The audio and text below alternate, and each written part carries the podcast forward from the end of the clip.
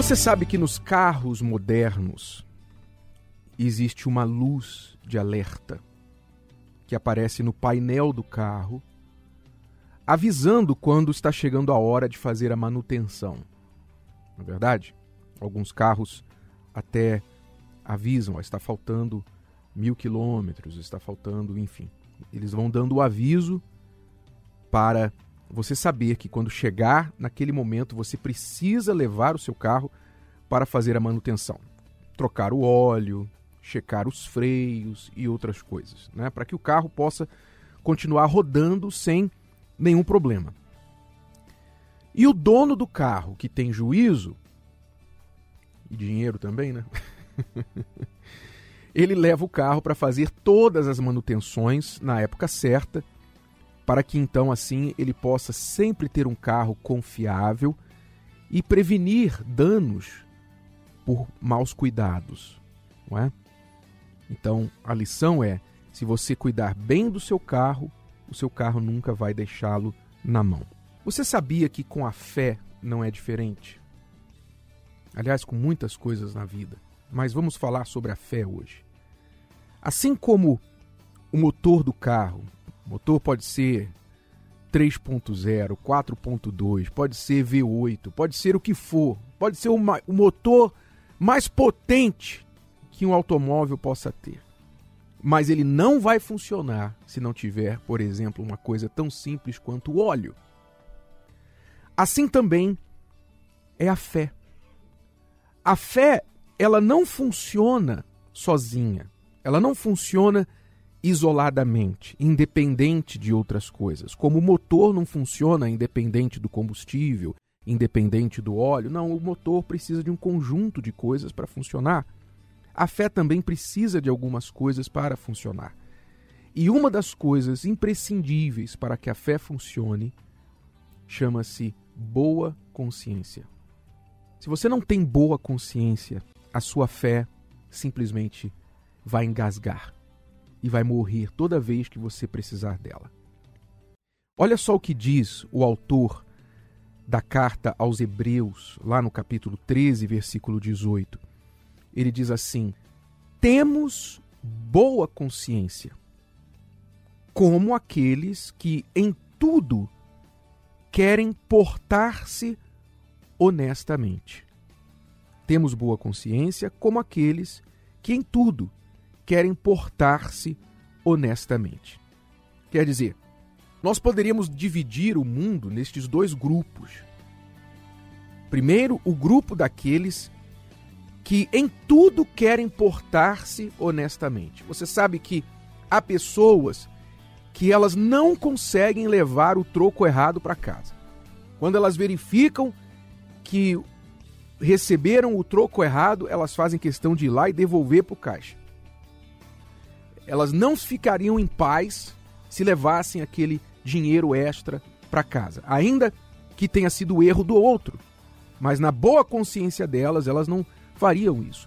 Há pessoas que, mesmo sem Deus, elas não seriam capazes, não são capazes de trair o marido, de trair a esposa, por exemplo. Não seriam capazes, porque a consciência delas não lhes permite. Elas fazem questão de portar-se honestamente em tudo o que fazem. Porque elas valorizam muito, demais, a paz. O colocar a cabeça no travesseiro e dormir tranquilo. Elas podem até perder certas oportunidades, certas vantagens, mas elas preferem não ter certas vantagens e, em vez disso, ter a paz. Então, a boa consciência é o que está dentro de algumas pessoas que em tudo querem portar-se honestamente. Em tudo. Não precisa ninguém estar olhando. São as pessoas mais confiáveis que você pode ter ao seu lado. Porque elas vão sempre agir honestamente, independente de quem está olhando, independente se estão sendo vigiadas. Elas sempre vão agir honestamente. Se por acaso elas te deram uma informação errada, uma mentirinha, e depois descobriram que aquela informação foi errada, elas não ficam em paz até falar com você: olha, desculpa, eu falei para você isso, mas na verdade é aquilo. Eu não queria que você achasse que eu porque eu menti para você. Eu descobri depois que não era bem aquilo. Então elas fazem questão de estar limpas.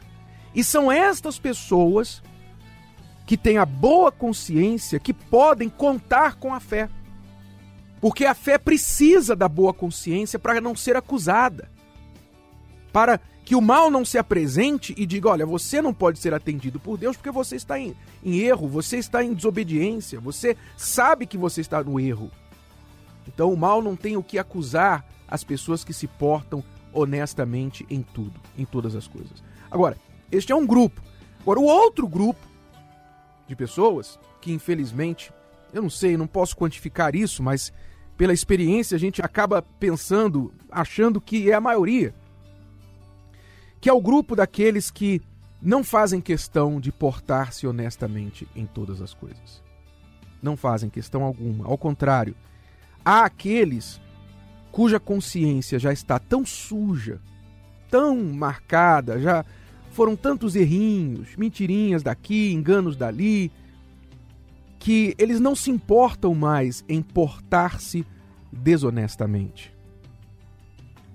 É como aqueles que incluem no seu currículo, quando vão aplicar para um emprego, incluem mentiras, incluem informações erradas, qualificações que eles nunca tiveram, capacidades que eles não têm, mas eles incluem no currículo para embelezar, para fazer o currículo mais robusto, mais assim, olha, atraente, olha, eu, eu fiz isso, fiz aquilo e tal.